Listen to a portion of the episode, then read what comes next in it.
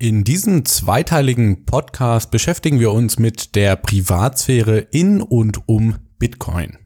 Nachdem wir uns im ersten Teil mit der Blockchain-Analyse beschäftigt haben und den Angriffsvektoren, die mit der Analyse einer Blockchain einhergehen, beschäftigen wir uns in diesem zweiten Teil des Podcasts mit den Angriffsvektoren außerhalb der Blockchain, also über das Netzwerk. Zum Abschluss besprechen wir noch Technologien und Möglichkeiten, wie man die Privatsphäre in Bitcoin erweitern oder zurückgewinnen kann. Hier sprechen wir dann viel genannte Begriffe wie zum Beispiel CoinJoin, Taproot und natürlich das Lightning-Netzwerk an und schauen, wie, inwieweit diese Mechanismen zur Privatsphäre in Bitcoin dienlich sein können. Das heißt, mit diesem Podcast schließen wir unseren Exkurs in die Privatsphäre von Bitcoin ab und wir geben dir das Wissen mit auf den Weg, damit du deine Privatsphäre in Bitcoin schützen kannst.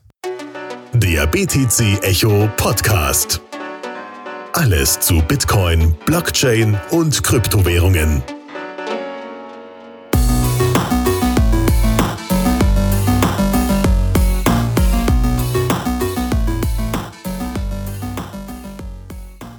Hallo und herzlich willkommen zum BTC Echo Podcast.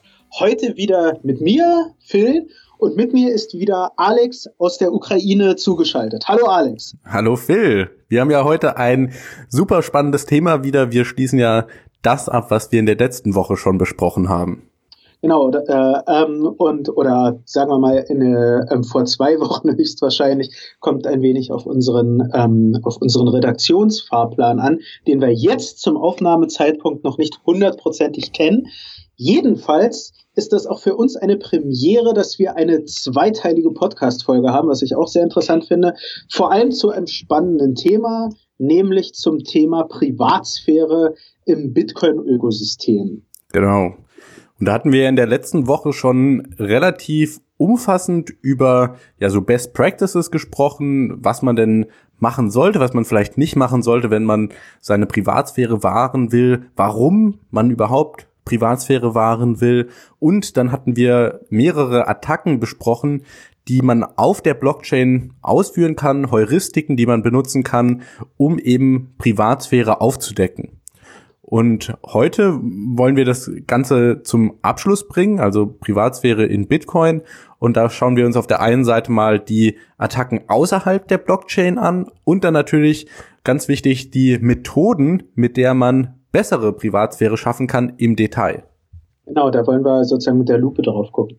Aber starten wir mal mit den Angriffsvektoren jenseits der Blockchain. Eine Sache, die man nie ganz vergessen darf, ist, ähm, wenn ich an Alex eine Transaktion schicke und wir beide sind fröhlich im, im Internet, ja, und zwar nicht übers Tornetzwerk, sondern ganz normal im Internet und ich drücke hier auf Senden und er freut sich übers Empfangen. Am besten äh, schnacken wir noch über Skype miteinander, so wie wir es jetzt im Augenblick auch machen. Mhm. Dann bieten wir jemanden, der unsere Privatsphäre ähm, dahinter steigen will, bieten wir eine Menge an Informationen. Zum einen haben wir eine Transaktion und zum zweiten haben wir zur selben Zeit sind wir im Internet.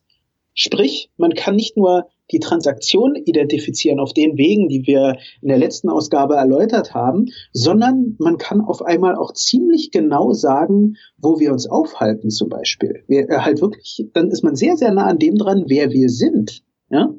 Also ja das darf man dabei auch nicht außer Acht lassen, dass, dass ähm, es nicht einfach nur darauf ankommt, dass wir anonyme Transaktionen auf der Blockchain haben wollen, sondern wir müssen auch unseren, äh, unseren Computer ein wenig vor, äh, vor unlauterem Zugriff schützen.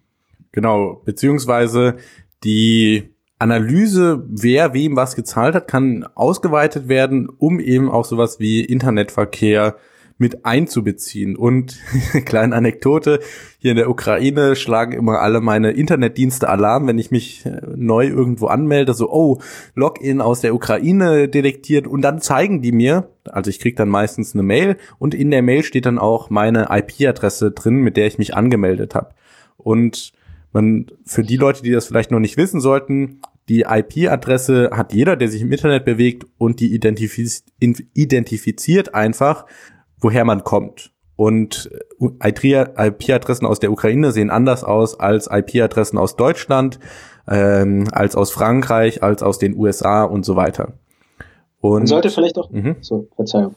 Vielleicht sollte man auch noch dazu sagen, es ist zwar in Deutschland nicht so, dass wir alle eine statische IP-Adresse haben, also ähm, wenn wir zum Beispiel unseren WLAN-Router aus der Steckdose ziehen und wieder reinstecken, wird uns eine neue zugewiesen. Aber das heißt nicht, dass wir sozusagen auf die Weise, auf die Weise ist man für einfache Dienste ähm, privat unterwegs. Also, oder was heißt Dienste? Also damit kann man, damit könnte ich vielleicht Alex täuschen. Nichts gegen dich jetzt, Alex, sondern ja. mir geht es jetzt einfach nur darum, ein Profi, also sei es jetzt irgendwie staatlicher Ermittler, nicht, dass jetzt Alex und ich da irgendwas zu befürchten hätten, aber die würde man damit nicht täuschen können und auch Leute, die jetzt professionell da unterwegs sind, vielleicht äh, auch Informationen von Internetanbietern darauf zugreifen können. Ähm, kurze, wo du hier gerade eine nette Anekdote erzählt hast. Ich habe das ja sogar mal genutzt dass wir dynamische IP-Adressen bekommen und habe damit einen Kasten Budweiser gewonnen, weil es hieß, dass der tausendste Besucher eines Forums einen Kasten Budweiser bekommt und als es irgendwie bei 989 war, dachte ich mir, ich habe nichts Besseres zu tun und, und Budweiser war damals mein Lieblingsbier. Dann habe ich halt zehnmal, dazu war noch mein Router direkt neben meinem Schreibtisch, habe den zehnmal rausgezogen, dann zack, ich war der tausendste Besucher. Und ja, der, den, den, ähm, den, der Forenhoster, der war mit mir damals im ersten Semester. Also der hat jetzt auch nicht gerade in Internetforensik irgendwie, war der nicht gerade Experte. Und ich war um einen Bierkasten reicher. War sehr lecker, das Bier damals. Ja, genau. Cool. Ähm, ja, auf Methoden, wie man die IP-Adresse verschleiern kann, wollen wir da jetzt schon eingehen oder erst später? Ähm, ich würde vorschlagen, das haben, äh, dass wir jetzt erstmal diesen Block der, der, ähm, der Angriffsvektoren abarbeiten. Ja. Wichtig ist vielleicht dann, äh, man kann vielleicht nur kurz darauf eingehen, es gibt natürlich Methoden, also wir sind nicht alle einfach zum Scheitern verdammt. Ja, also ähm, ich äh, glaube zum einen ist ja, ähm, ist die Nutzung von verschiedenen VPNs ist da durchaus angeraten und natürlich, ähm, wir haben ja schon in der ersten Folge haben wir die Nutzung des Tor-Netzwerks auch angesprochen. Und das sind genau, ähm, der, halt gerade letzteres ist eine wichtige Methode, um seine Privatsphäre im Internet zu wahren. Ja, genau. So, dann eine Methode außerhalb der Blockchain, um die Privatsphäre aufzudecken, hatten wir auch schon in der vorigen Folge angesprochen, sind Custodial Wallets. Das heißt also Wallets, die nicht von einem selber verwaltet werden, sondern von einer dritten Partei, von einer Firma. Und damals hatten wir auch in der letzten Folge schon gesagt, äh, auf keinen Fall nutzen, wenn einem die Privatsphäre am Herzen liegt, weil man einfach ja wahrscheinlich keine Kontrolle über die das eigene Geld hat und und einem praktisch auch immer jemand über die Schulter schaut bei allem, was man macht. Ja, und man darf auch nicht vergessen, jetzt nehmen wir mal an, dass der, dass die Leute hinter dem Custodial Wallet keine bösen Menschen oder so sind. Nehmen wir das einfach mal für, ähm, so im Zweifel für den Angeklagten etc. an. Ähm, das Problem ist, sie sind trotzdem ein Single Point of Failure. Jede Behörde kann auf die zugehen und um die Nutzerdaten bitten und jeder Hacker kann diese Nutzerdaten, halt Security Leaks sind, sind inzwischen Alltag. Ja, also und in der Hinsicht ist jetzt irgendwie ähm, alle möglichen Informationen bei einem Custodial Wallet, wie viel Geld man dazu liegen hat, was der eigene Name ist, wo man wohnt, Kopie des Personalausweises und das alles an einer Stelle. Ja, also eigentlich, meine Güte, das ist ähm, das ist absolut nicht geraten, sagen wir es einfach mal so. Ja, genau. Und es gibt ja auch super einfache Wallets, die man sich installieren kann, wo man dann selber sein eigener Herr ist und deswegen sollte man sich vielleicht da lieber fünf Minuten bis eine halbe Stunde hinsetzen, um da eben selber die Verantwortung übernehmen zu können. Ähm, was ich noch in dem Wikipedia-Artikel super interessant fand, war die Wallet History anzuschauen. Ja, also hier gibt's zum Beispiel Block Explorer und man muss ja, wenn man eine Wallet hat, nachschauen im Block Explorer, welche Bitcoin sind denn jetzt praktisch für mich. Und hier gibt's eben das Bitcoin Improvement Proposal 37 und bei dem ist es halt sehr schlechte Privatsphäre, weil es äquivalent dazu ist, dem ähm, Server, den man halt anpingt, um die Blockchain zu bekommen, sagt so, oh hier, das sind meine Wallet-Adressen übrigens. Und gerade in Kombination damit der IP-Adresse ist das halt, ja, wie gesagt, sehr schlecht für die Privatsphäre. Okay, ähm, kannst du vielleicht kurz, äh, weißt du ungefähr, worum es beim, äh, ähm, beim äh, bei dem BIP 37 geht? Also ich, äh, ich habe jetzt nur im Kopf, dass ähm, der, oder im Kopf ist jetzt übertrieben, ich habe es jetzt gerade vor mir, ähm, dass, äh, dass Mike Hearn und Matt Corallo dahinter standen. Ähm, aber ich habe jetzt gerade nicht mehr auf dem Schirm. Weißt du dazu völlig mehr? Ja, also das ist äh, für Lightweight Wallets und es geht darum, um äh, Bloom-Filter, die dafür sorgen, dass man praktisch Blöcke anfragen kann, um zu schauen, welche Transaktionen denn die ich haben möchte, in einem Blog sind, ohne dass ich mir jetzt den ganzen Blog anschauen muss. Und ah, ja. ähm, genau, ich möchte jetzt auch nicht weiter ins Detail gehen. Es gibt da auch Methoden, um das zu verbessern. Da kommen wir später nochmal drauf. Aber lass es einfach äh, uns merken, für die Privatsphäre ist Bitcoin Improvement Proposal 37 ganz schlecht. Ähm, einen Link dazu kann ich auch noch mal in den Shownotes machen für die Leute, die es genau wissen wollen, können es dann da nachlesen.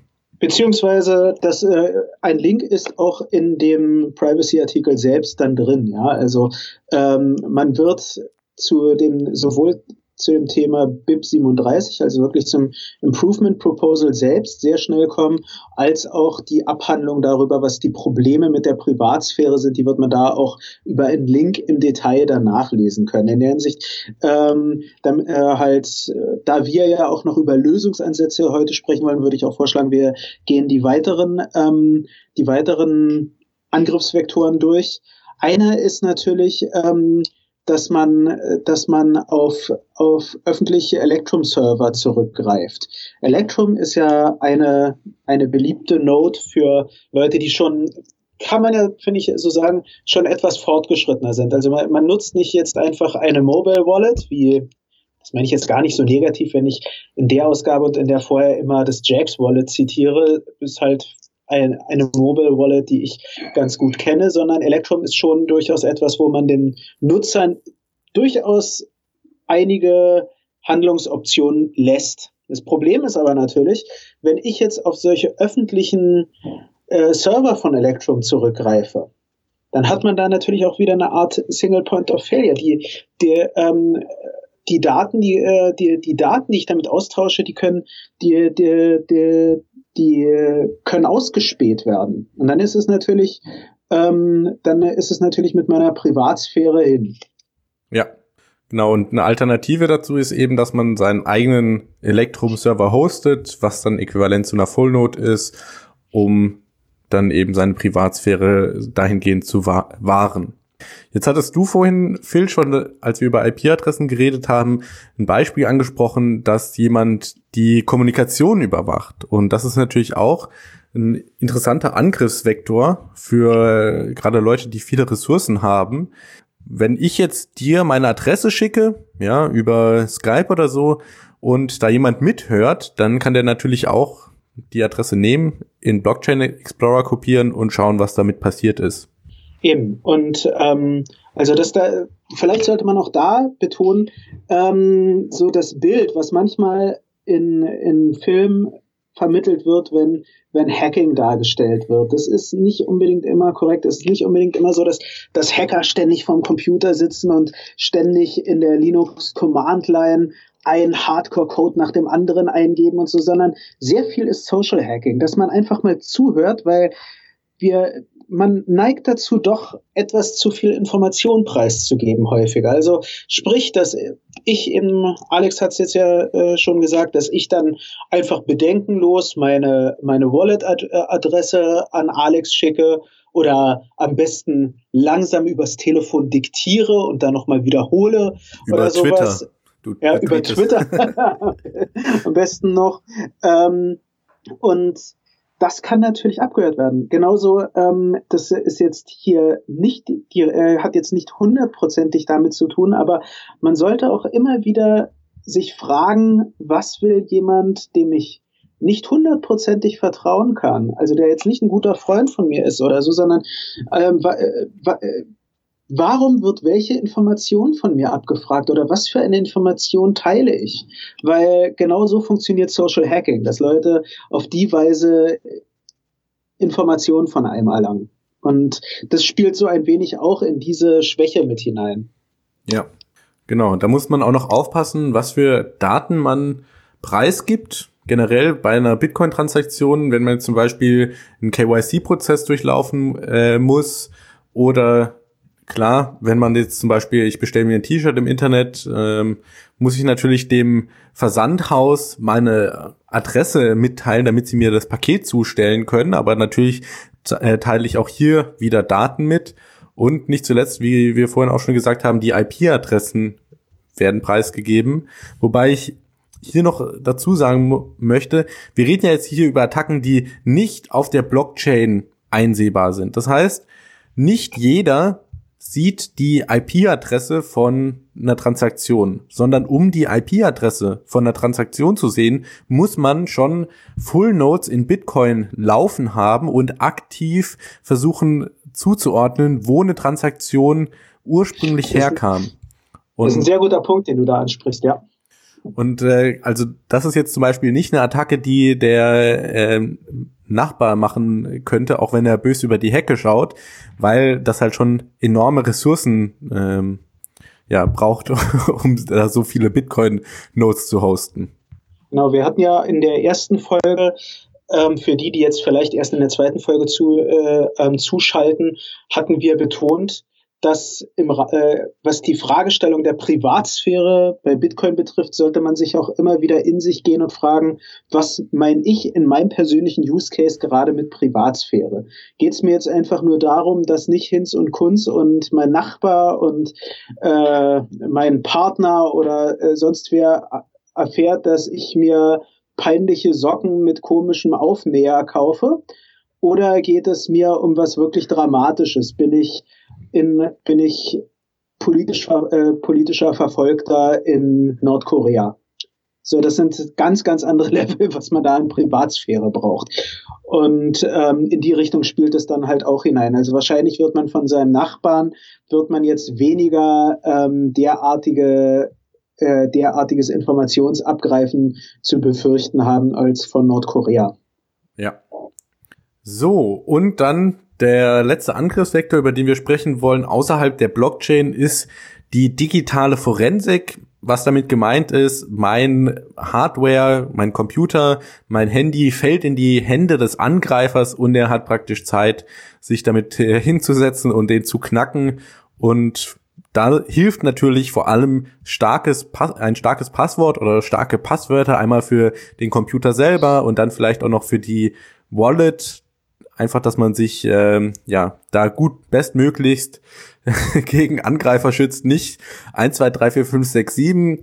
Das wäre jetzt ein schlechtes Passwort, sondern vielleicht mehr als 20 Zeichen und Groß- und Kleinbuchstaben, Zeichen und Zahlen und so weiter.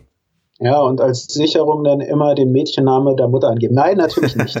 Äh, aber äh, nebenbei gesagt, das finde ich ich finde es eine Katastrophe, dass im Jahr 2019 es tatsächlich immer noch solche Sicherheitsfragen gibt. Und ich finde es genauso eine Katastrophe, das vielleicht auch als Information an der Stelle. Ähm, auf Facebook und auf anderen sozialen Netzwerken poppen jetzt, äh, immer mal wieder diese komischen Umfragen auf, ja, äh, nicht Umfragen, diese komischen Persönlichkeitstests in Anführungsstrichen. Du wärst in der Vergangenheit äh, Richard Löwenherz gewesen, mach du doch auch den Test und so weiter. Was man da alles herausgibt, das sind, das, das ist Gold für Leute, die, gerade was solche Sicherheitsfragen betrifft, die das erfahren wollen. Was ist deine Lieblingsfarbe? Was war dein Lieblingsbuch in der Grundschule und ähnliches? Das sind, das sind die Fragestellungen, die als Sicherheitsfragen vorkommen. Und äh, das, das, wenn man sich das einfach vorstellt, was da alles an Informationen gesammelt wird auf, bei solchen Umfragen und Leute füllen das bedenkenlos aus. Nur das so nebenbei. Ja. Eine Sache wollte ich noch zu dem Thema digitale Forensik sagen, also mit Zugriff auf die Hardware. Da geht es auch nicht nur einfach darum, dass dein Laptop geklaut werden kann oder deine Wallet. Ähm, es ist jetzt vor einigen Monaten gab es ja erst den Skandal, dass es sehr kleine Chips, ich weiß gar nicht, auf irgendwelchen Platinen gab, die durchaus Informationen abgegriffen haben. Ja, also ähm, es ist durchaus bekannt, dass man über bestimmte kleine Hardware-Devices, wenn man die noch zusätzlich mit einbaut, sehr viel Informationen abgreifen kann. Ich glaube, wenn ich mich recht erinnere, vor Alex, vielleicht kannst du dich daran auch noch erinnern, es gab doch vor ein paar Monaten gab es ähm, auf der äh, auf der auf der Chaos Computer Club Konferenz gab es ja ähm, äh, haben einige einen Vortrag darüber gehalten, was es für Sicherheitslücken beim Ledger Wallet gibt. Und ich mhm. meine, dass die auch so eine Hardware-Modifizierung dabei genannt haben. Also sprich, da geht es gar nicht mal einfach nur darum, dass ähm, dir jemand alles klaut. Du kaufst ein, eine Ledger Hardware Wallet, kaufst du dann eben auf dem Second-Hand-Markt, äh, ähm, resettest alles, setzt eine neue Seed, äh, generierst eine neue Seed. Ach, ich bin ja so safe. Hart ausgedrückt, wenn die Quelle, woher du es gekauft hast, eben sehr dubios war, sollte man, äh, sollte man darüber nachdenken, ob das eine gute Idee war. Ob's die, ob das wirklich der sicherste Cold Storage für deine Hunderttausenden von Bitcoin ist. Ja. Um es jetzt mal zynisch auszudrücken. Genau, also da sollte man natürlich aufpassen, dass die Ledger Wallet immer vom Originalhersteller kommt und äh, nicht die Seed Phrase schon praktisch ausgefüllt ist, wenn man den Ledger empfängt.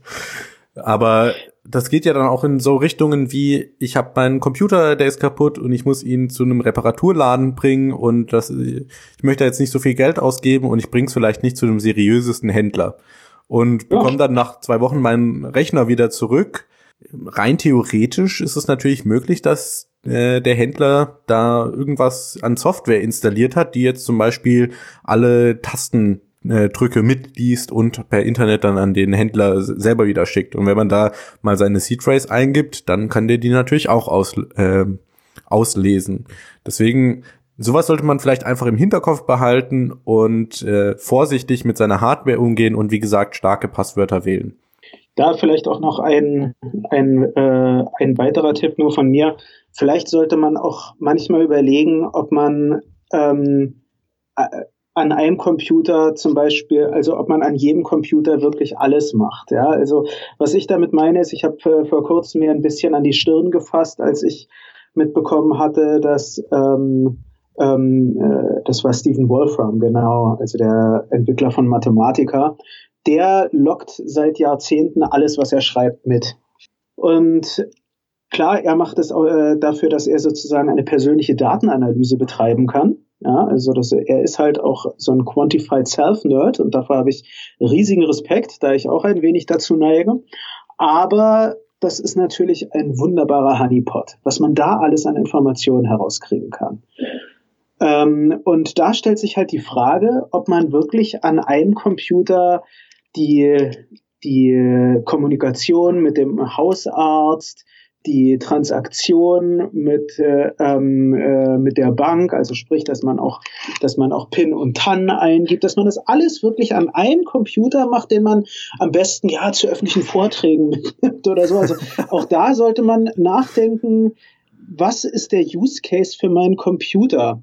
Und ähm, da kann man, äh, wenn man jetzt nicht irgendwie, man kann, ich kann jetzt nicht von jedem Zuhörer erwarten, kauft euch einfach acht unterschiedliche Laptops und einen müsst ihr halt in einem Safe aufbewahren oder es geht natürlich nicht. Aber man könnte vielleicht überlegen, eben wir hatten, ähm, wir hatten in der ersten Folge hatten wir schon ein äh, angesprochen, dass man ähm, dass man Betriebssysteme auf USB-Sticks haben kann, also sowas wie wie Tails zum Beispiel, Tails OS oder oder Kali Linux oder oder äh, oder ähnliche ähm, Lightweight-Systeme. Die kann man natürlich auch nutzen, wenn man mir jetzt im Bitcoin-Kontext dass man dort damit zum Beispiel eine Seed generiert oder nur mit diesem Mini-Betriebssystem überhaupt Transaktionen tätigt oder so. Ja, dass man ein frisches, äh, junges System ohne irgendwelche Malware hat. Genau. So, dann würde ich sagen, gehen wir von den Angriffsvektoren, die wir jetzt in der ersten und zweiten Folge besprochen haben, über zu Methoden, wie man auf Bitcoin möglichst viel Privatsphäre haben kann, beziehungsweise seine Privatsphäre verbessern kann. Und das beginnt natürlich schon mal beim Erwerb von Bitcoin. Die und da ist die beste Methode, steht leider niemandem, äh, keinem normalsterblichen Menschen mehr offen. Die beste Methode wäre, wenn wir es meinen würden. Muss man mal ganz kurz und knapp sagen. Wir hätten frische, unverbrauchte Coins damit geschaffen, die, die damit äh, halt die, die, diese Coinbase, die wird noch durch keine vorherige Transaktionsgeschichte irgendwie geprägt. Und also sprich, wir hätten perfekte anonyme Coins geschaffen. Das äh, Traurige ist jetzt natürlich, ich meine, sehen wir uns die, die, die Hashrate im Bitcoin-Netzwerk an und überlegen, was wir als Normalsterbliche bei uns in den eigenen vier Wänden machen können. Die Wahrscheinlichkeit, dass wir ein im Solo-Mining ein halt an 12,5 BTC kommen, ist freundlich ausgedrückt gering einzuschätzen. Genau, und also in den Genuss wird wahrscheinlich nur Satoshi Nakamoto selbst kommen, der dann seine 50 BTC Block Rewards ausgeben kann. Aber ja, Mining. Wobei, du, du sagst wobei das Witzige ja. ist da übrigens, äh, kurze, kurze Info. Hast du von, äh, unter anderem von, von Francis Puyo, ich vergesse immer, wie man seinen Namen ausspricht, auf Twitter seine ähm, Kommentare zum, zum Quellcode des ersten Bitcoin-Clients noch von Satoshi Nakamoto gelesen? Das nee. Interessante ist ja, der wurde vor dem Genesis-Blog veröffentlicht und es ist tatsächlich so, dass höchstwahrscheinlich nicht nur er gemeint hat. Und das ist eine ha, Dezentralität. Ja, schon von Anfang an. Egal. Ähm, fand ich sehr interessant dazu. Ähm, äh, vielleicht wird der Zuhörer dazu schon einen Artikel auf BTC Echo finden, wenn dieser Podcast äh, herauskommt. Und, Und das den verlinken wir dann natürlich auch in den Show Notes. Wenn das so, wenn ich die Zeit finde, ja, dann sehr gerne, weil super spannendes Thema. Aber das nur so nebenbei. Also Mining schließt sich den meisten aus. Ähm, und ja, was gibt's noch für Möglichkeiten, Bitcoin anonym zu erhalten? Also natürlich sollte man, wenn man anonym sein möchte, KYC vermeiden, weil beim KYC stellt man natürlich seine eindeutige Identität mit dem Kauf von einer bestimmten Zahl von Bitcoin in Verbindung, sondern man sollte dann vielleicht eher auf sowas ausweichen, hatten wir auch schon in der vorigen Folge angesprochen, klar, in Deutschland nicht verfügbar, aber Local Bitcoin, äh, BISC oder, und das finde ich eigentlich die eleganteste Methode, indem man äh, für Bitcoin arbeitet. Das heißt, meine, seine Arbeitskraft im Bitcoin-Ökosystem anbietet. Man sagt, hey, ich design dir ein tolles Logo und bekomme dafür Bitcoin. Und dann muss der, ähm, der Arbeitgeber ja auch nicht unbedingt wissen, wer sein Arbeitnehmer ist, sondern das kann ja wieder pseudonym sein und ähm, genau. Ja, also, da würde, das würde sich anbieten, das stimmt. Man kann darauf hoffen, dass man über den über Lightning Tipping auf Twitter genügend zusammenkriegt. Das, jetzt, das wird wahrscheinlich nicht die ertragreichste Einnahmequelle sein. Ähm, wie ich auch schon in der vorherigen Folge gesagt habe, an der Stelle nur ähm, betont, Local Bitcoin ist in Deutschland verboten.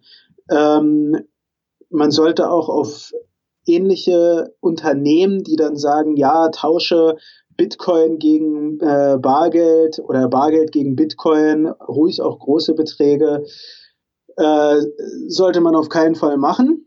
Ist illegal und ist ähm, äh, und ist natürlich auch dadurch, dass diese Unternehmen auch illegal sind, stellt sich immer die Frage, auf was für Person man da trifft. Aber äh, ist Local Bitcoin tatsächlich illegal? Weil so wie ich das mitbekommen hatte und auch von dem äh, Jörg Andres, in der Folge zum Kammergericht haben die sich einfach nur aus Deutschland zurückgezogen, weil die Lage unklar ist und sie sich halt nicht da jetzt mit dem EU-Parlament anlegen wollen. Aber also, weißt du, ob das tatsächlich illegal ist? Ich habe es jetzt von mehreren ähm, Stellen gehört, das wäre illegal. Ähm, aber das kann man natürlich, ähm, das kann man natürlich ähm, noch mal genauer verfolgen. Wichtig ist vielleicht aber auch eine Sache, um da äh, Leute zu beruhigen.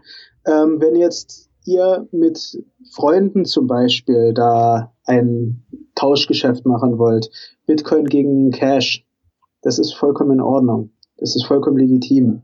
Also ähm, wenn jetzt Alex und ich so ein sowas machen oder so, Ja, ähm, ähnliches ist es natürlich, ähnlich, ähm, ähnlich legitim ist es natürlich auch, wenn ähm, jemand ähm, im Ausland zum Beispiel ähm, dort eine Möglichkeit nutzt wie einen ähm, ein Bitcoin ATM oder so. Aber das sind äh, das sind dann wieder andere Sachen. Genau. Ähm, wo man sich noch äh, schützen kann, ist natürlich mit dem, hatten wir auch schon angesprochen, mit dem Betrieb einer eigenen Full Node. Das ist, denke ich, auch ein gutes Projekt, um das Bitcoin-Netzwerk zu unterstützen als solches. Der Nachteil ist hier natürlich, es braucht viel Speicherplatz und auch Bandbreite, wenn man sich mal die Blockchain runterladen möchte. Ähm, aber ich finde das eigentlich eine ganz elegante Lösung. Also ich habe es persönlich selber vor, mir auf mittelfristige ähm, ja, mittelfristig eine Full Note hinzustellen in den Keller von meinem Papa und ähm, ja. dann kann ich die immer anfunken. Aber man, wie wir vorhin auch schon angesprochen hatten, man muss halt aufpassen, wenn man sich die Historie der eigenen Wallet von der dritten Partei holt. Richtig, vollkommen richtig. Ja, ähm, zynisch ausgedrückt, eine weitere Methode ist, wäre natürlich, äh, man kann natürlich auch Bitcoin klauen. Also äh, ich sage es jetzt mal, also mir geht es jetzt gar nicht darum, das zu empfehlen, sondern ähm, das ist auch ein wenig das Dilemma, dass ähm, User, die also Hacker, die dann widerrechtlich auf die eine oder andere Weise in Besitz von Bitcoin gelangen, ähm, die haben böse ausgedrückt recht anonyme Bitcoin dadurch erhalten. Also wir erinnern uns, gut, das ist jetzt nicht Bitcoin, das ist jetzt das Ethereum-Netzwerk, aber wir erinnern uns an den äh, DAO-Exploit. Ähm, da haben Leute eben recht schick ähm, Bitcoin erhalten, ohne dass damit ein KYC-Prozess, äh, nicht Bitcoin, Ether erhalten, ohne dass damit ein KYC-Prozess durchschritten werden musste. Ähm, aber natürlich, das kann man nicht empfehlen, sondern das zeigt einfach nur, warum auch ein, also das ist ein zweiter Grund, warum es eine, äh, halt ein reges Interesse seitens Hackern gibt, an die eigenen Bitcoins heranzukommen. Ja. Ähm, genau. Dann Privatsphäre beim, beim Traffic kann man noch verbessern, indem man, wir hatten es schon angesprochen, das Tor-Netzwerk nutzt. Am besten eine Full-Node mit dem Tor-Netzwerk nutzen in Kombination, damit die IP-Adresse äh, verschleiert ist. Und genau, also dann ist die IP-Adresse verschleiert. Es gibt auch noch eine ganz interessante Technologie im Bitcoin, die sich Dandelion nennt. Und da wird praktisch auch die ähm, IP-Adresse der, des Ursprungs verschlüsselt. Man kann sich vorstellen wie eine Löwenzahnblume, ja, also Dandelion auf Englisch, ähm, die einen Stiel hat und später sind dann ganz viele äh, Samen, die praktisch weggehen. Das ist dann, wenn die Transaktion gebroadcastet wird. Normalerweise bei Bitcoin ähm, ist ja so, dass die Transaktion direkt an alle gebroadcastet wird und bei Dandelion schickt man es halt erst nur an eine Person und die schickt es nur an eine Person und das geht zufällig lange so weiter, bis dann halt irgendwann das äh, geflutet wird ans ganze Netzwerk. Genau, und dadurch ist halt die Sache, dadurch weiß man nicht, woher äh, der sozusagen die Ursprungstransaktion kommt. Das ist dabei wirklich das, das recht Schöne und Angenehme. Genau. Ähm, dann gibt's natürlich, ich meine, Dandelion, ähm, weißt du da zufällig? Ich mein letzter Stand war, ich habe im letzten Jahr habe ich von Peter Wheeler, wenn ich ihn jetzt richtig ausspreche, habe ich einen Vortrag dazu gehört, aber da klang das noch nicht danach, als wäre es live. Wie ist denn da jetzt der aktuelle Stand? Ich denke auch noch nicht, dass es live ist. Ich weiß auch nicht, was es dafür braucht, damit das tatsächlich live ist, ob das nur eine Wallet implementieren muss oder ob, also ich nehme an, dass es nur eine Wallet implementiert oder ob das auf Protokoll Ebene reinkommt, aber das ist, ja, denke ich, erstmal theoretisch. Wenn ich mich recht erinnere, hat das doch auch was mit Taproot, Graphroot und äh, etc. zu tun. Aber da gehen wir, da gehen wir in, in sehr in technische Details. Ich würde an der Stelle eher betonen, es gibt natürlich aber auch Möglichkeiten, schon jetzt die, ähm, die Transaktion etwas zu, zu verschleiern. Wir haben in der letzten Ausgabe, im letzten Podcast haben wir auch immer wieder den Begriff CoinJoin fallen gelassen. Und das ist, würde ich auch sagen, eine der bekanntesten Methoden, die, ähm, die Transaktionen im Bitcoin-Netzwerk zu verschlüsseln. Ja, beziehungsweise unklar zu machen, von wem die Transaktion ja, tatsächlich kommt, indem man ja. sie mit anderen Peers äh, zusammen broadcastet. Und äh, genau. bisschen ähm, exotische Methode ist vielleicht auch noch über Satellit die Blockchain-Informationen zu bekommen. Blockstream hat ja äh, jetzt vor kurzem einen Satelliten ins All geschossen, der eben äh, ja, Blockchain-Daten überall auf der Welt verteilt und wenn man sich mit dem verbindet, da braucht man halt ein bisschen Infrastruktur, eine Antenne und so weiter, kommt man auch äh, relativ anonym an die äh, Blöcke und die Informationen. Ja, ähm, was kann man ansonsten machen, um die Privatsphäre auf der Blockchain zu verbessern. Wir haben jetzt sozusagen einige Sachen gesagt, einige direkte Maßnahmen gegen Traffic-Analyse. Jetzt ist es aber so, ähm, du hattest jetzt auch schön angesprochen, Blockchain-Daten über Satellit zu verschicken, hat nicht jeder von uns so ohne weiteres die Möglichkeiten. Also was können, kann jeder Otto-Normalverbraucher, sage ich mal, schon jetzt machen? Und ich denke, eine wichtige Sache, die haben wir auch in der ersten Folge betont, ist, keine Adresse zweimal verwenden. Ja, die Sache kann man eigentlich nicht oft genug be betonen. Das ist das Einfachste, was jeder machen kann für jede Transaktion, für jeden ja, Transaktion, die du empfängst, die Adresse neu generieren und wenn du eine Adresse ausgegeben hast, dann benutzt die einfach auch nicht nochmal, sondern dann vergiss es und äh, blick in die Zukunft. Richtig. Und an der Stelle vielleicht auch kurz eine andere Sache. Ich meine, ähm, anders als 2017, 2018 hat diese, diese Flut an Forks hat etwas ähm, abgenommen, also jetzt nicht an Forks im Sinne von, von ähm, relevanten Protokoll-Updates, sondern sagen wir mal lieber von Coins, äh, von Chain Splits hat abgenommen. Also dieses, wir erinnern uns, 2017, 2018 gab's Bitcoin Cash, Bitcoin Gold, Bitcoin Diamond, Bitcoin weiß der Teufel was. Und gut, es gab dann im späten 2018 gab es noch Bitcoin SV, aber ähm, es, so diese Flut, die es gab, die hat Gottlob abgenommen.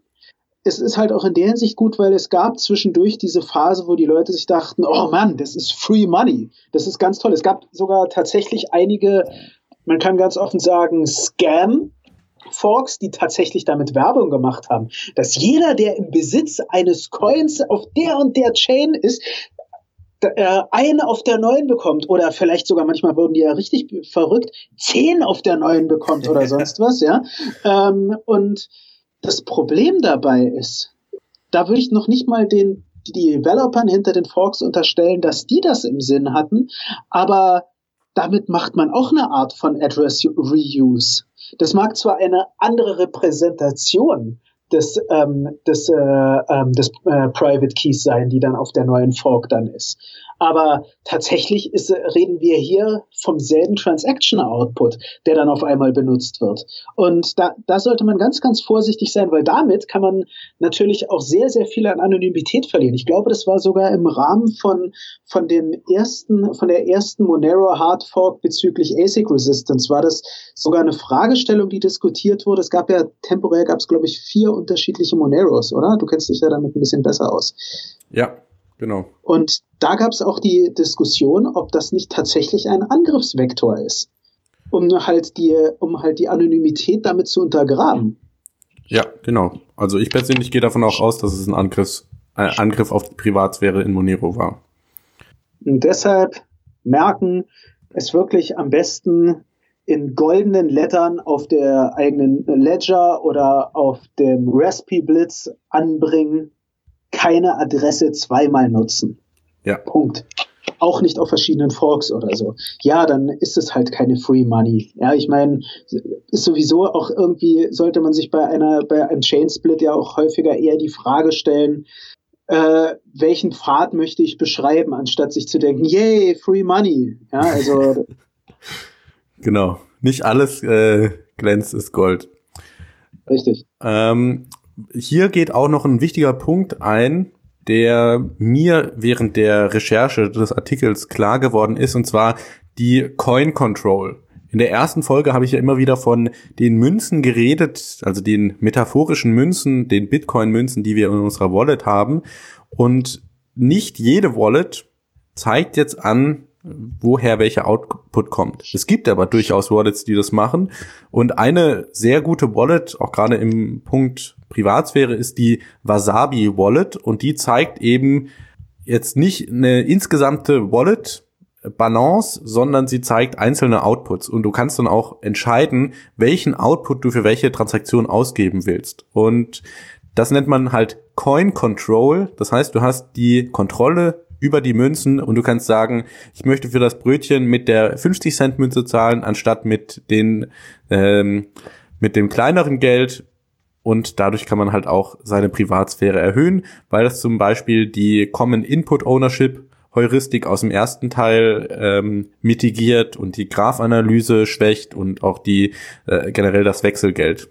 Ja, da kann man natürlich auch so ähnlich wie wir jetzt gesagt haben, keine Adresse zweimal nennen, sich wirklich ähm, äh, wirklich ins Gehirn einbrennen. Ähm, Im Kryptobereich kann man sagen, gibt es auch ein KYC, nämlich Know Your Coins es reicht nicht aus, die Absolutbalance auf deiner äh, Ledger Wallet zu kennen. Es ist durchaus hilfreich, mal zu sehen, was für Empfängeradressen habe ich, was weiß ich, jedes Mal, wenn ich auf, nehmen wir als Beispiel auch die, die Ledger Wallet, du hast jetzt mit Wasabi, hast du jetzt ein durchaus professionelleres Wallet genannt. Viele, äh, äh viele fangen dann erstmal mit anderen Wallets an, aber dass man da mal sich anschaut, was für Empfängeradressen werden angezeigt. Ist das immer dieselbe? Das ist zum Beispiel dann blöd. Ähm, genauso, wenn ich Adressen sende, dass man da auch mal anschaut, äh, dass man sich die Sache ähm, in der ähm, auf der Blockchain anschaut, dass man die Transaktion mal ähm, über blockchain.info überprüft und ähnliches theoretisch gesehen, aber das ist wirklich ein großes theoretisch. Ich, das, ich kann dazu auch einen Link in die Show Notes tun.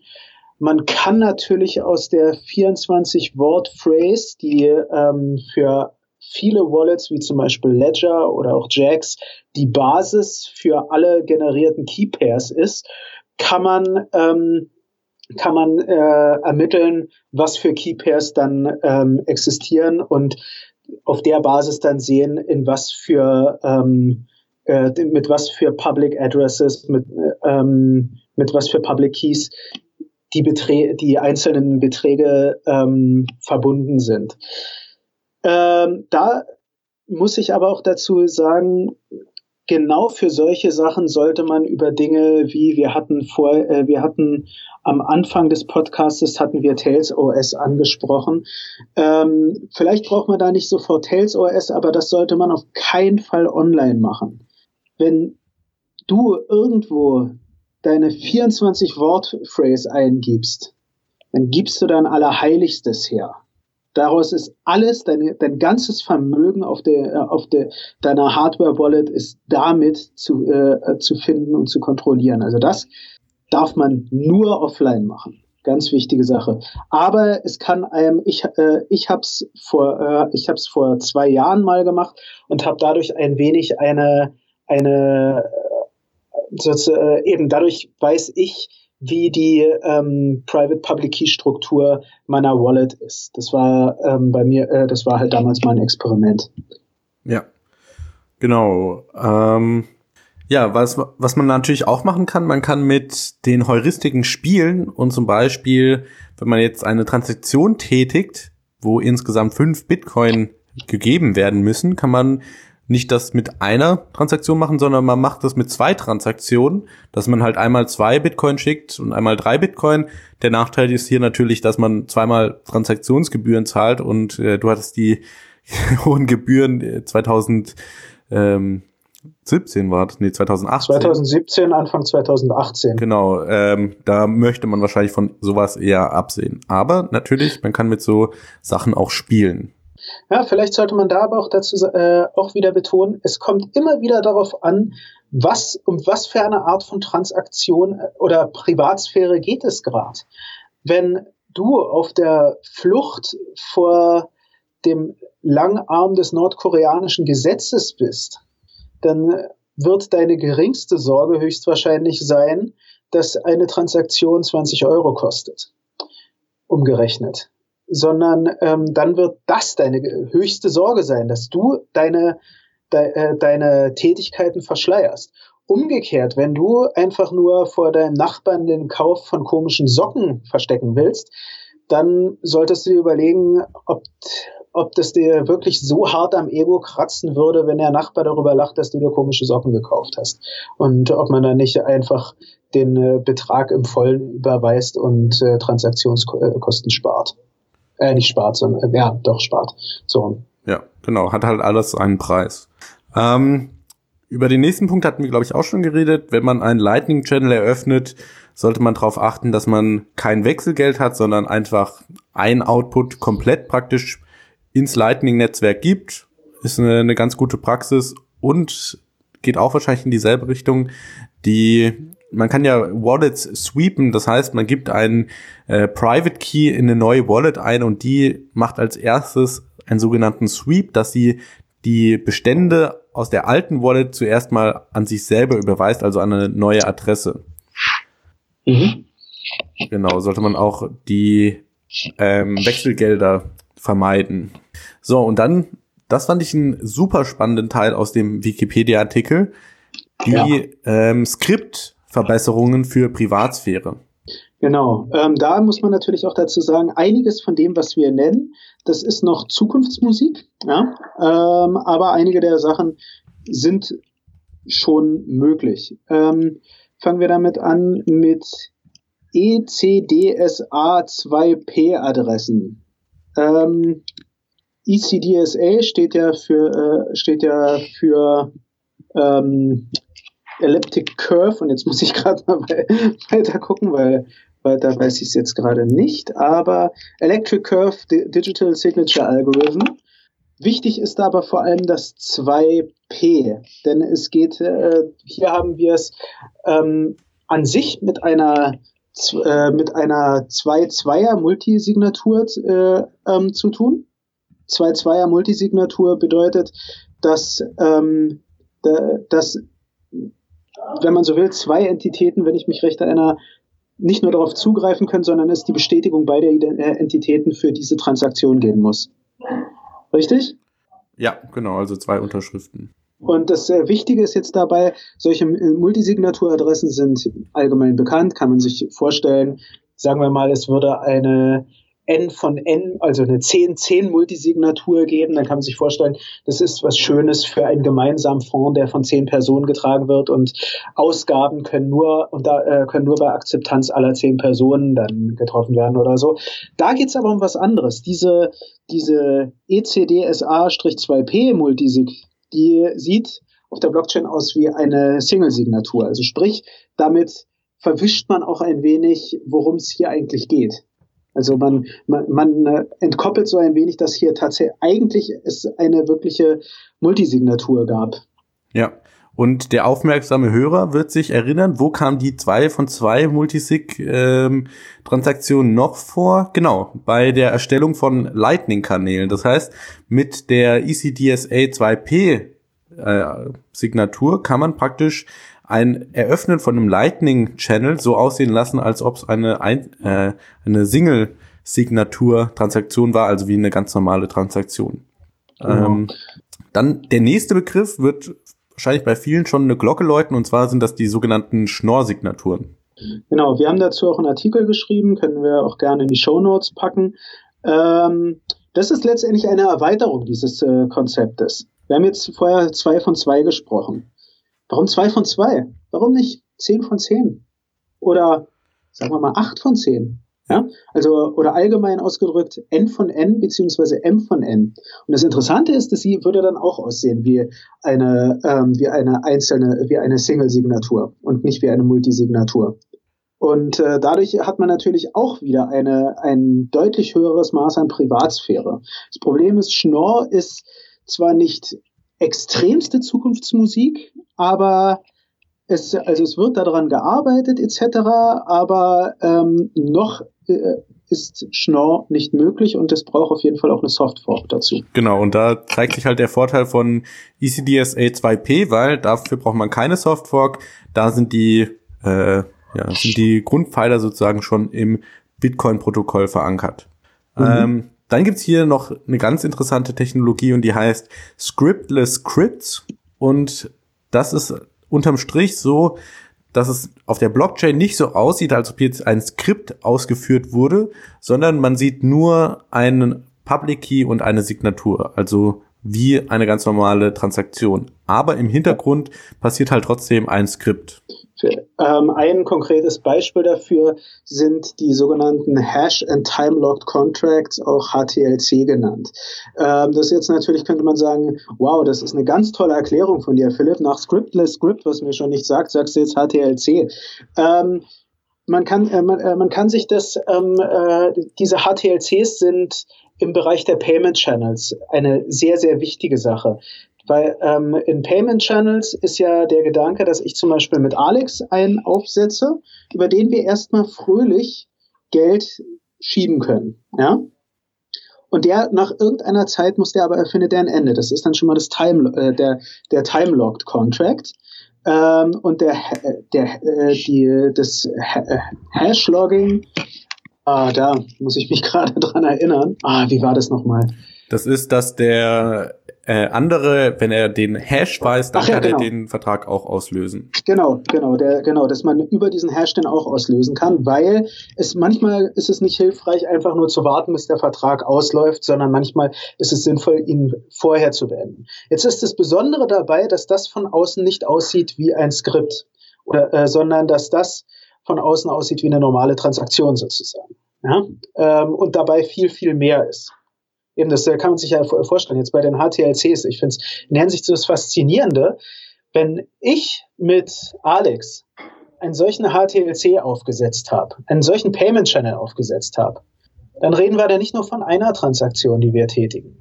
Dann reden wir, dann ist anscheinend zwischen uns sowas wie ein längeres Agreement. Ja? Das kriegt man aber über die Blockchain nicht mit. Und das ist schon mal was, also schon das allein ist ganz interessant. HTLCs sind, ähm, wenn wir über Lightning Network sprechen, bildet das auch ein wenig so etwas wie eine, gehört mit zur technologischen Grundlage des Lightning Networks.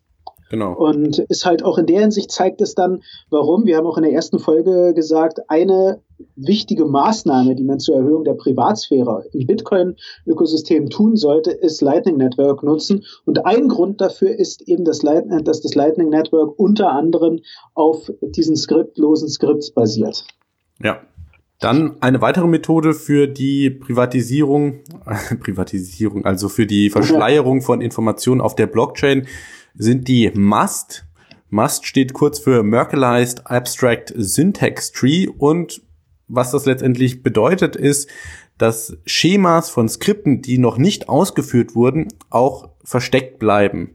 Und äh, das ist halt gut, damit nicht jeder sieht auf jeden auf den ersten Blick, oh, hier ist aber eigentlich ein Skript dahinter. Und das wird ganz interessant, vor allem in Kombination dann mit Schnorr-Signaturen. Dann sprechen wir von Taproot. Und das bedeutet halt, dass ähm, zum Beispiel so Smart Contracts wie jetzt das Lightning-Netzwerk, also äh, Payment Channels, die auf der Blockchain geöffnet und geschlossen werden, Coinswaps und Multisignaturen aussehen wie Single-Signaturen auf der Blockchain. Das heißt, man sieht hier einfach nur eine Transaktion und dabei passiert im Hintergrund so viel, was man eigentlich gar nicht wahrnimmt. Gerade wenn wir jetzt vom genau. Lightning-Netzwerk sprechen, das ja Off-Chain-Transaktionen hat, kommen wir auch noch später drauf. Ähm, aber da passiert so viel und auf der Blockchain sehen wir nur eine ganz unschuldige Single-Signatur-Transaktion. Genau, da vielleicht kann man da auch dazu dann noch sagen, wir haben ja vorher schon davon von den Scriptless Scripts gesprochen. Jetzt im Bereich der HTLCs wäre das jetzt zum Beispiel aber eher eine Sache wie, wie eine 2-2-Multisig, sowas ähnliches. Also da haben wir nur zwei Parteien. Hier reden wir aber auf einmal von viel, viel mehr. Und das macht natürlich die, macht natürlich, erhöht die Privatsphäre ungemein. Genau. So, ein, etwas, was sich auf Taproot reimt, ist dann Graftroot und ist letztendlich etwas, ähm, etwas ähnliches, benötigt aber etwas weniger Ressourcen. Ähm, Problem ist, dass, äh, dass da die Teilnehmer wirklich aktiv mitmachen müssen, um es mal so auszudrücken. Also ähm, sprich, der, man kann nicht einfach passiv sozusagen daran teilnehmen und von der von der, der erhöhten Privatsphäre profitieren, sondern man wird, ähm, sondern man muss da dann diese diese Art von Smart Contracts dann aktiv verfolgen und mitmachen. Ist halt die Frage, ob man das ständig kann. Ja. So, dann ein Mechanismus, den ich selber ganz gut kenne, weil er auch in Monero zum Einsatz kommt, sind die sogenannten Elliptic Curve Diffie-Hellman Adressen. Das ist ein komplizierter Name für Stealth-Adressen. Was damit also gemeint ist, sind einmalige Empfangsadressen, die ja bei der Transaktion äh, generiert werden und die praktisch nur der Sender und Empfänger als solche identifizieren können. In Bitcoin ist das jetzt allerdings als Mechanismus nicht so ähm, ja nicht so stark als Privatsphäre-Mechanismus, weil man ja zum Beispiel, wenn der Empfänger den Output dann wieder ausgibt, dann hat er ja nicht die ähm, plausible deniability, die man jetzt zum Beispiel bei Monero hätte mit den Ringsignaturen, sondern dann sieht man das ja wieder eindeutig. Also, genau, da kann man wieder an sowas wie Dust Attack oder Mystery Shopper denken. Ja, also ähm, wenn ich dir jetzt eine ein Satoshi schicke, jetzt mal übertrieben ausgedrückt, und der, den verwendest du jetzt im Rahmen einer ECDH-Transaktion, dann, äh, dann ist deine Anonymität auch hin. Ja. Dann sehr interessant. Es gibt auch sogenannte zentralisierte Mixer, auch genannt Tumblers oder Washers. Hier, hier ist mir ungemein äh, oder direktes äh, Bild der Geldwäsche bei Washer in den Kopf gekommen. Ja. Hierbei handelt es sich um einen äh, zentralisierten Service, an dem man sein Geld schickt und der praktisch für einen das Geld mixt. Äh, der Nachteil sollte eigentlich ganz klar sein. Es ist ein zentralisierter Service, dem man vertraut und wenn da jetzt äh, die falsche Person dahinter ist oder die Türen eingetreten werden bei denen, dann ist die Privatsphäre natürlich auch dahin. Ich glaube, es gab sogar mal so einen Fall, dass da ähm, so ein zentraler Tumblr, ähm, das da ähm, der, dann die Polizei eben die Anonymität dann, ich sag mal, aufgehoben hat. Also sprich, da sollte man wirklich vorsichtig sein und auch deshalb, weil ob man diesen immer trauen kann, ist jetzt äh, kann man sich auch die Frage stellen. Ähm, ich meine, wenn ich mich recht erinnere, so das klassische, wirkliche Coin-Joining ist eigentlich auch eine, in dem Sinne, ich sage mal in Anführungsstrichen, Peer-to-Peer-Maßnahme, dass sich mehrere Leute dazu zusammentun. Also dass das wirklich äh, ähm, nicht über eine zentrale Entität dann läuft, sondern man tut sich gemeinsam für, zu einem CoinJoin zusammen und nutzt eben keine zentralisierten Mixer. Genau, du sprichst hier das nächste Schlagwort schon an, und zwar der CoinJoin, bei dem sich mehrere Parteien eben zusammentun, um Transaktionen zu machen. Und mit dem Blick auf die Blockchain lässt sich eben nicht mit Sicherheit sagen, ob es ein CoinJoin ist oder nicht. Und der Vorteil beim CoinJoin ist, dass er eben nicht auf einer zentralisierten ähm, Partei beruht. Und ich meine, mhm. Genau. Ich meine, einzige Sache, die man natürlich sagen kann, ist, ähm, was so ein gewisses Risiko sein kann. Also jetzt sagen wir mal, äh, ich tue mich mit Alex, Christopher ähm, und verschiedene und ja Sven, Philipp, mit eben einigen so aus dem BTC Echo Umfeld zusammen für Coinswaps. Den muss ich natürlich auch vertrauen. Und ähm, also ist da natürlich auch so ein bisschen, also auch da gibt man schon ein wenig etwas aus der Hand, würde ich sagen, oder? Wieso? Ähm, also beim CoinJoin, wenn der auf Protokollebene wirklich implementiert ist, dann musst du niemandem vertrauen. Na, du musst ja aber, ähm, bevor du einen CoinJoin aufsetzt, musst du ja ähm, sinnvolle Partner finden. Bis jetzt. Genau, aber da gibt's dann so tolle Services wie zum Beispiel bei Wasabi Wallet ist es ah, integriert. Genau. Ah. Da finden die die Partner genau. praktisch über dich, äh, über Wasabi Wallet direkt. Da kannst du dann also in der Wallet äh, sagen, ich möchte jetzt hier 0,1 Bitcoin ähm, mixen und der sucht dann in Echtzeit nach anderen Partnern und macht das dann automatisch. Also hier gibt es auch Mechanismen. Auch, genau, da sollte man aber dann auch Betonung äh, dazu betonen, das ist kein zentralisierter Mixer. Es ist jetzt nicht so, dass Wasabi das für dich mischt, sondern auf Protokollebene wird geschaut, wer will aktuell mixen und mit denen wird gemixt. So, äh, nicht gemixt, mit denen wird ein CoinJoin halt gemacht. Das ist äh, vielleicht noch so der Unterschied eben zu den, zu den, äh, zu den Tumblers. Ja. So, im Blick auf die Zeit, lass uns doch über die existierenden Privatsphäre-Lösungen reden. Ich habe gerade schon Wasabi Wallet angesprochen und eine ja, weitere existierende Lösung ist eben, wir haben es auch schon vorhin gesagt, dass man Transaktionen einfach außerhalb der Blockchain macht. Das heißt, Transaktionen, die nie in der Blockchain dokumentiert werden. Und dafür gibt es natürlich das Lightning-Netzwerk, wo dann praktisch eine Ebene über der Blockchain die Zahlungen abgewickelt werden. Ähm, genau, lass uns doch mal kurz das Lightning-Netzwerk umreißen. Was braucht man denn dafür, um teilzunehmen? Für, für das Lightning-Netzwerk? Man braucht auf jeden Fall, also an sich braucht man eine eigene BT, BTC Full Node. Ähm, es gibt zwar natürlich inzwischen auch Services, die dann für dich äh, Lightning-Zahlungen akzeptieren oder ähnliches, aber dann ist man, abs also das hilft überhaupt nicht bei Privatsphäre. Du brauchst eine eigene BTC Full Node oder um genauer zu sein, eine eigene Lightning, äh, einen eigenen Lightning Client, der halt zum einen einer Bitcoin Full Node entspricht und zum zweiten aber auch die gesamte Lightning Database äh, ähm, ähm, inne hat. Ja? Also sowas wie eben wie eben äh, äh den Raspberry Blitz oder Casa Hodl sind jetzt da so zwei Beispiele, die mir dazu einfallen. Ja. Ähm, wenn wir wirklich anonym sein wollen, dann dürfen wir natürlich dabei auch nie den Internetverkehr vergessen. Also wir sollten vielleicht überlegen, dass wir da die Transaktionen dann über ein Tornetzwerk laufen lassen. Ja. Also sprich, wir sollten dann mit einem Tornetzwerk arbeiten.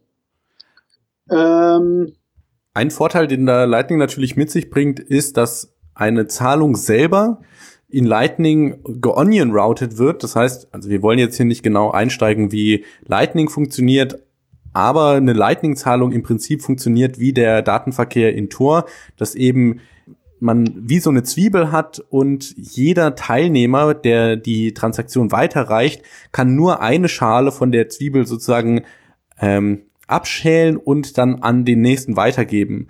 Und hier weiß jetzt halt nie der, derjenige, der die Zahlung weiterreicht, ob das jetzt der letzte Schritt war, ob da noch 20 Schritte danach kommen oder ähm, genau. Also man weiß immer nur, ich bekomme die Zahlung und ich gebe sie weiter. Und nur der Sender und Empfänger wissen tatsächlich, ähm, ich habe sie zuerst losgeschickt oder ich habe sie, ähm, ich bin derjenige, der die Zahlung dann behält. Mhm, genau. Ähm, ich habe es schon angesprochen mit zentralisierten Diensten. Wie gesagt, also, äh, man ist manchmal dazu versucht, eben auch im Rahmen von Bequemlichkeit, dass man sich denkt, naja, ich nehme, äh, ich werde das nicht mit so einer Lightning Note machen und dann ähm, arbeitet man mit Dingen wie der Zap Wallet oder Lightning Peach und es sind sicherlich ähm, auch Dienste, die, wenn es einfach nur um schnelle Transaktionen geht, schnelle Off-Chain-Transaktionen wirklich sinnvoll sind, aber damit hat man äh, seine Privatsphäre keineswegs erhöht, weil man damit eigentlich, damit hat man eine, äh, nutzt man etwas wie ein Custodial Wallet. Genau, deswegen Vorsicht mit Zap Wallet und Lightning Peach, gerade wenn es auf die Privatsphäre ankommt. Ähm, was ich auch noch ganz interessant fand, beim Lightning-Netzwerk ist es so, wenn man den Channel im Einverständnis schließt, dann sieht das aus wie eine ganz normale 2 von 2 Multisig-Transaktion. Wenn man allerdings den Channel jetzt alleine schließt, weil der Channel-Partner Mist macht, dann steht erst auf der Blockchain das Hash Timelocked äh, Contract Script und genau, also beim ein ähm, genau allgemeinen Verständnis äh, sieht man das Skript gar nicht und da könnte man also auch sagen, das ist eine 2 von 2 Multisig-Transaktion. Und das Witzige ist natürlich dabei, wenn nur du oder die, äh, also wenn du den allein schließt oder so, es kann natürlich auch in der Hinsicht hilfreich sein, wenn man es richtig nimmt. Ja? Ähm, weil dann könnte es sein, dass irgendwas in Sachen Agreement gerade nicht geklappt hat. Ja? Also dass du eigentlich wirklich darauf hinweisen willst, du wurdest betrogen oder so, ja. Also in der Hinsicht, wo es dir auf einmal auf Trans äh, Transparenz, die für dich hilfreich sein kann, ja, weil du dann auf einmal was nachweisen willst. Also da kann dann das, das, das Schließen des Channels halt wichtig werden. Ja. Das fand ich dabei ganz interessant, dass man eben dann eigentlich auch recht schnell in eine Transparenz theoretisch wechseln kann. Natürlich gibt es auch noch andere äh, Möglichkeiten als das Lightning Network. Ähm, In dem Wiki-Artikel wird der Join Market auch genannt. Genau, du hast äh, vorhin schon gefragt, wie kommt man denn zu den anderen Leuten, die mit mir den CoinJoin machen wollen? Und Join Market ist jetzt also ein Businessmodell, wo äh, man andere Leute finden kann. Es gibt die sogenannten Liquidity Maker. Das sind also Leute, die sagen, hey, ich möchte oder ich biete mich an, mit dir äh, Coins zu mixen. Und es gibt die Liquidity Taker. Das sind also diejenigen, die ähm, von sich aus selber mixen wollen. Und die Liquidity Maker bekommen eben einen prozentualen Teil an Gebühren dafür, dass man, äh, dass sie ihren Dienst anbieten. Das Ganze ist 24 Stunden, sieben Tage die Woche online. Entschuldigung. Ja. Ähm, und wichtig ist, ja. wichtig ist vielleicht so eine Sache zu sagen. Ähm, das ist zwar, also ist eine gute Lösung für eine Privatsphäre. Weder Alex noch ich wissen jetzt, wie affin du mit Dingen wie der Linux Command Line bist. Also mit denen im, äh, in Windows kennt man, kennt man vielleicht noch diese MS-DOS Eingabeaufforderung oder Shell. Natürlich gibt es sowas auch auf Linux oder Mac. Dann eben die, die Born Again Shell, die Bash ist es dann da. Ähm, und derart, also um mit dem Coin Market zu interagieren, muss man über das Command Line Interface eben muss man über der muss man eben an der Tastatur sitzen und Befehle in diese Born Again Shell eingeben, sprich eine eine tolle User Experience sieht anders aus. Da werden zwar ähm, Leute wie ich, die äh, die mit Programmen wie Emacs arbeiten, ne, der, der, für die schlägt das Herz höher, aber für die breite Masse ist es natürlich jetzt so noch absolut keine Lösung, muss man fairerweise sagen. Ja, und man muss natürlich auch aufpassen, die Anzahl der CoinJoins spielt hier eine Rolle, wie hoch mein Anonymitätsset ist. Und deswegen sollte man vielleicht lieber 50 CoinJoins oder mehr machen, bis man dann die äh, sich auf die Privatsphäre der Outputs der Münzen dann verlässt. Eine, ja, ist auch ein guter Punkt. Eine elegantere Lösung, wenn man sich jetzt nicht mit der äh, äh, Command Line in Linux rumschlagen möchte, ist eben die Wasabi Wallet, die ich vorhin schon angesprochen habe. Ich habe die auch getestet, gibt's für Linux, Windows und Mac. Sieht ganz hübsch aus. Ich werde das jetzt auch als Desktop Wallet weiter nutzen, weil man eben die Coin Control hat. Das heißt, man sieht, welche Outputs in der Wallet drin liegen und man kann dann wählen, welche Outputs man ausgeben möchte. Und ähm, in der Wallet selber ist eben ein CoinJoin integriert. Der Nachteil, der mir jetzt eingefallen ist beim Testen, man muss da mindestens 0,1 Bitcoin einzahlen in den CoinJoin, um äh, ja seine Coins mit den anderen zu mischen. Hier geht auch wieder eine Gebühr an ähm, ZK Snacks, also das Unternehmen, das die Server betreibt für äh, für diesen CoinJoin. Aber es ist auch eine non-custodial äh, Lösung für ein CoinJoin, und für mich nach meiner Recherche so die beste Möglichkeit eigentlich, Privatsphäre in Bitcoin zu gewinnen. Und man sieht es auf der Webseite, die haben schon über 17.500 Bitcoin gemixt über die Services von Wasabi, also eine relativ hohe Zahl. Vielleicht sollte man auch noch dazu sagen, die 0,1 BTC sind ja, wenn ich das richtig verstehe, nicht eine, eine also eine Aufnahmegebühr oder so. Also das ist ja, ähm, du kannst, glaube ich, erst einen solchen Betrag mischen oder so, oder? Genau, das ist der Mindestbetrag.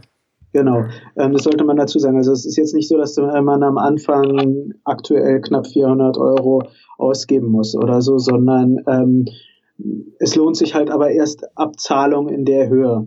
Eine wichtige Sache beim äh, Wasabi Wallet, auch sozusagen recht zeitaktuell, ist, dass äh, das Wasabi Wallet ist Opfer einer Dust Attack geworden. Dust Attack hatten wir in der ersten Folge genauer behandelt und auch in dieser angesprochen. Dust Attack bedeutet, dass ähm, ein Angreifer, der deine Anonymität oder die von allen in, ähm, klären möchte, der schickt an eine Menge an Adressen oder an die Adressen, die für ihn von besonderem Interesse sind, Kleinstbeträge.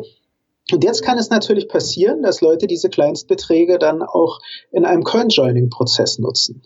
Und dann kann es eben doch passieren, dass er dann doch die, die ähm, hinter die Transaktion schauen kann. Also sprich, dass dieser, dass der, ähm, dass die Sichtbarriere, die durch die durch ein CoinJoin erzeugt wird, durch das Mischen der Transaktion, damit aufgehoben wird. Und das hatte, da hat aber, soweit ich es mitbekommen habe, hat da auch äh, Wasabi sehr transparent kommuniziert. Ähm, Und ich glaube, die, äh, der, haben die, die haben was inzwischen dagegen gemacht, oder? oder also man, ja, man muss dazu sagen, ich werde den Reddit-Artikel auch in den Shownotes verlinken, für die Leute, die sich genauer durchlesen wollen. Ähm, man muss hier natürlich bedenken, dadurch, dass man Coin Control hat in Wasabi, kann man einfach die Outputs, die da einem gedustet wurden, wo man eingestaubt wurde, kann man einfach nicht ausgeben. Ja, man wählt genau. einfach nicht aus. Und ich fand das dann auch ganz nett. Im Subreddit empfehlen die einem, spendet doch die, den Dust einfach an Projekte, die, die ihr mögt damit äh, der Angriff praktisch sozusagen oder der Angreifer merkt dann praktisch, hey, wir durchschauen, was ihr hier machen wollt und wir fallen nicht drauf rein. Bei einer anderen ja, genau. Wallet, wo man den Dust nicht sehen würde, wäre das wahrscheinlich schon deutlich effektiver, aber durch die Coin Control kann man dem eben aus dem Weg gehen. Und äh, das ist eigentlich eine sehr, sehr schöne Methode, dass man derartige Coins nicht für eine, ähm, für eine solche, für, eine, für ein Coin-Join verwendet. So, ähm, ja, ein, ein anderes Wallet, was man mit Japan assoziiert, wir hatten jetzt Wasabi, ist natürlich das Samurai Wallet. Ja, Samurai, ähm, ich konnte es bisher noch nicht testen, weil ich habe kein Android. Das gleiche gilt für mich. Bitter. Eigentlich in der Hinsicht, wir nerden hier herum und dann haben wir nicht mal ein Android- oder F-Droid-Handy. Das ist ziemlich, muss ich mal selbstkritisch sagen, es ist schon schwach. Aber äh, auch wir brauchen Verbesserungspotenzial.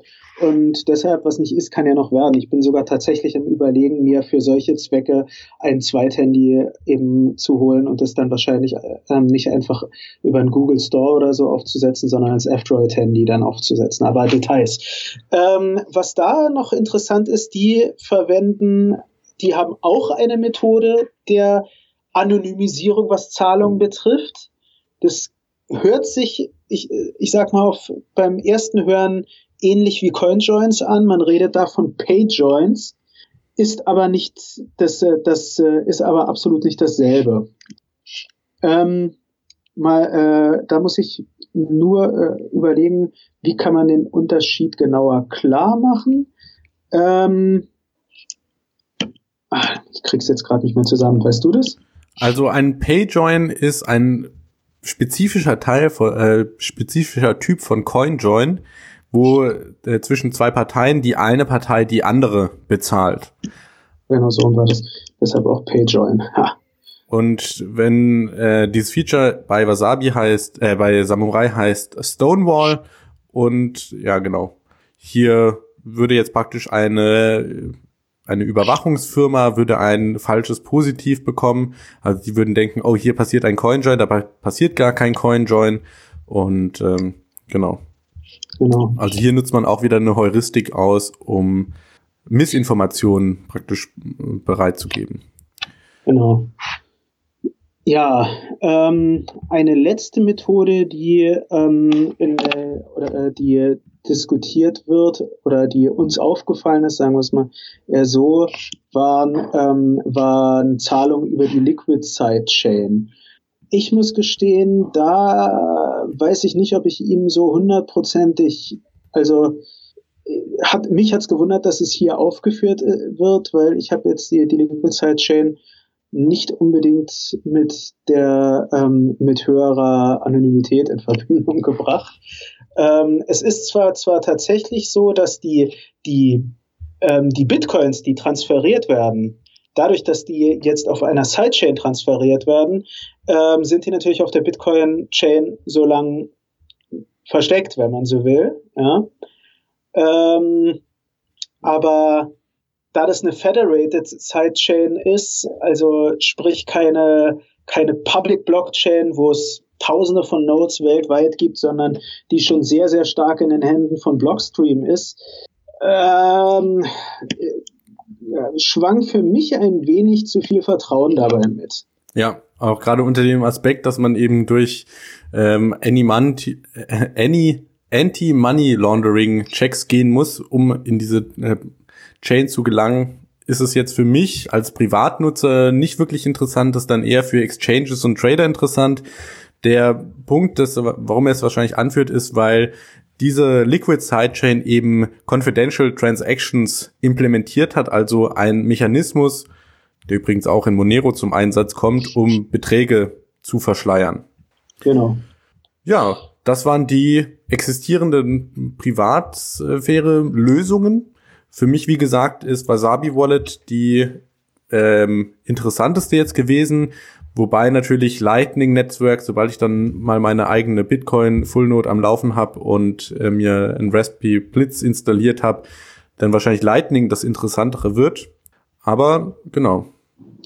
Ja, ich denke, also für mich war der ganze Artikel sehr spannend, weil der wirklich so die verschiedenen Aspekte, die zu Privatsphäre gehören, einfach mal beleuchtet hat, dass er nicht nur einfach Lösungen geboten hat, sondern wirklich dargestellt hat, was was gehört alles dazu? Was sind überhaupt Coins auf der Blockchain? Dass er damit schon mal anfing. Äh, ähm, und dass er natürlich auch einige Lösungen vorschlägt, sowohl einige technische Implementationen als auch wirklich reale Lösungen, fand ich auch insgesamt sehr spannend. Ich kann deshalb auch an der Stelle nochmal, auch wenn der werte Zuhörer jetzt zwei sehr interessante, hoffe ich doch, Podcasts gehört hat, kann ich jedem empfehlen, mal irgendwie, wenn er länger mit dem Bus unterwegs ist oder sonst was, die, den Artikel sich mal zu Gemüte zu führen. Was ich auch sehr spannend fand, darauf gehen wir jetzt absolut nicht alles ein, es würde die Zeit sprengen.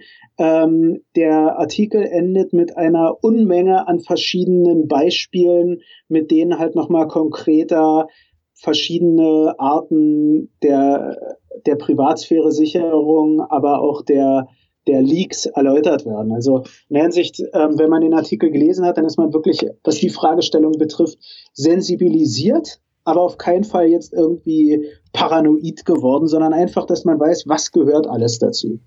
Ja. Und vielleicht noch mal, um den Kreis zu schließen und zurück zum Anfang zu kommen, bei Bitcoin muss man eben aufpassen, welche Münze man für was ausgibt.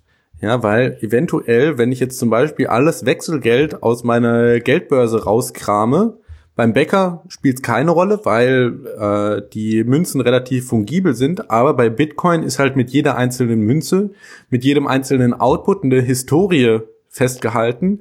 Und wenn ich das einfach so mir nichts, dir nichts ausgebe und dann verschiedene Outputs kombiniere, falle ich meistens in die Falle der Common Input Heuristic, die dann sagt, okay, das gehört alles zur gleichen Person und dann können wir die Identität der Person aufdecken. Das ist einfach so eine Sache, die man bei Bitcoin im Hinterkopf behalten muss. Die Outputs sind traceable und man muss vorsichtig sein mit, mit dem, was man macht mit seinem Geld. Und das Wichtigste, keine Adresse zweimal benutzen. Wie gesagt, irgendwohin in goldenen Lettern schreiben. Ich würde darunter Know Your Coins auch noch schreiben. Und als oberste Fragestellung, warum, oder sozusagen auch als Hausaufgabe für jeden Einzelnen für euch, warum ist in meinem Leben Privatsphäre wichtig? Dass man einfach sich auch mal damit beschäftigt, was möchte ich nicht, dass es mein Nachbar weiß, dass es meine, äh, dass es mein Vermieter weiß, dass es meine Vorgesetzten wissen, vielleicht sogar meine Freunde, vielleicht sogar der Staat. Was ist, wo sehe ich ähm, wo, oder wo möchte ich zumindest Kontrolle darüber haben? Ja, also ähm, man kann ja auch positive Beispiele für eine Privatsphäre nennen. Also ich meine, es wäre ja ein bisschen schade, wenn man irgendwie was weiß ich, zum 20. Hochzeitstag eine tolle Traumreise plant und die Frau, die halt auch eine grandiose Hackerin ist und deshalb sich wunderbar mit Blockchain und Konsorten auskennt, dann sieht, dass man bei, ähm, dass man einen ziemlich großen Betrag an TUI geschickt hat. Ist die Überraschung irgendwie hin, weil wahrscheinlich wirst du nicht allein wegfahren. Ja. So. Und also sprich, es gibt sogar positive, schöne Beispiele, warum eine Privatsphäre wichtig sein kann. Ja. Gut, damit würde ich sagen, beenden wir unsere längste Pod äh, Podcast-Folge. Äh, Feedback zu der Folge, Fragen und so weiter könnt ihr uns natürlich gerne zukommen lassen. Einmal an die Mailadresse podcast äh, at btc-echo.de und natürlich in Real Life und in Real Time im äh, Discord-Chat-Kanal. Da wahrscheinlich am besten Bitcoin nutzen um die Fragen zu der Folge, beziehungsweise vielleicht auch den Podcast-Kanal, um die Fragen zu der Folge beantwortet zu bekommen. Genau, also da kann ich jetzt auch gar nichts weiter dazu sagen. Du hast da auch schon alles gesagt. Ähm, speziell ich bin eigentlich immer im äh, ähm, Online und äh, also was Discord betrifft. Selbst wenn ich nicht sofort antworte, könnt ihr at drphil-btc Echo schreiben. Der, spätestens dann vibriert mein Handy oder meine Smartwatch und wenn ich nicht wenn ich nicht klug genug in der Nacht war, dass äh, die Smartwatch von meiner äh, von meinem Arm zu nehmen, dann weckt ihr mich auch und dann freue ich mich natürlich ganz besonders. Ähm, aber jetzt mal Spaß beiseite. Ähm, ich, wenn's, wenn man auf die Weise mir eine dringende Nachfrage stellt, dann ähm, bemühe ich mich eigentlich auch schon, dann auch schnell darauf einzugehen. Und ansonsten ist aber auch die Sache, dass gerade im, im Discord ähm, können auch viele andere eure, äh, eure Fragen beantworten. Also es ist gerade auch, wenn man so Fragen zum Thema Privatsphäre hat, ist das echt eine sehr tolle Anlaufstelle. Gut, Alex, ja. Das war, fand ich echt ein tolles Gespräch auch mit dir. War er halt war sehr, sehr spannend. Außerdem unterhalten wir uns ja sowieso immer gern. Und ich freue mich auf das nächste Mal. Ich mich auch. Und bis dahin wünsche ich dir alles Gute äh, weiterhin in der Ukraine und hoffentlich mal auf bald auch wieder face to face. Ja. Bis dann. Tschüss. Tschüss.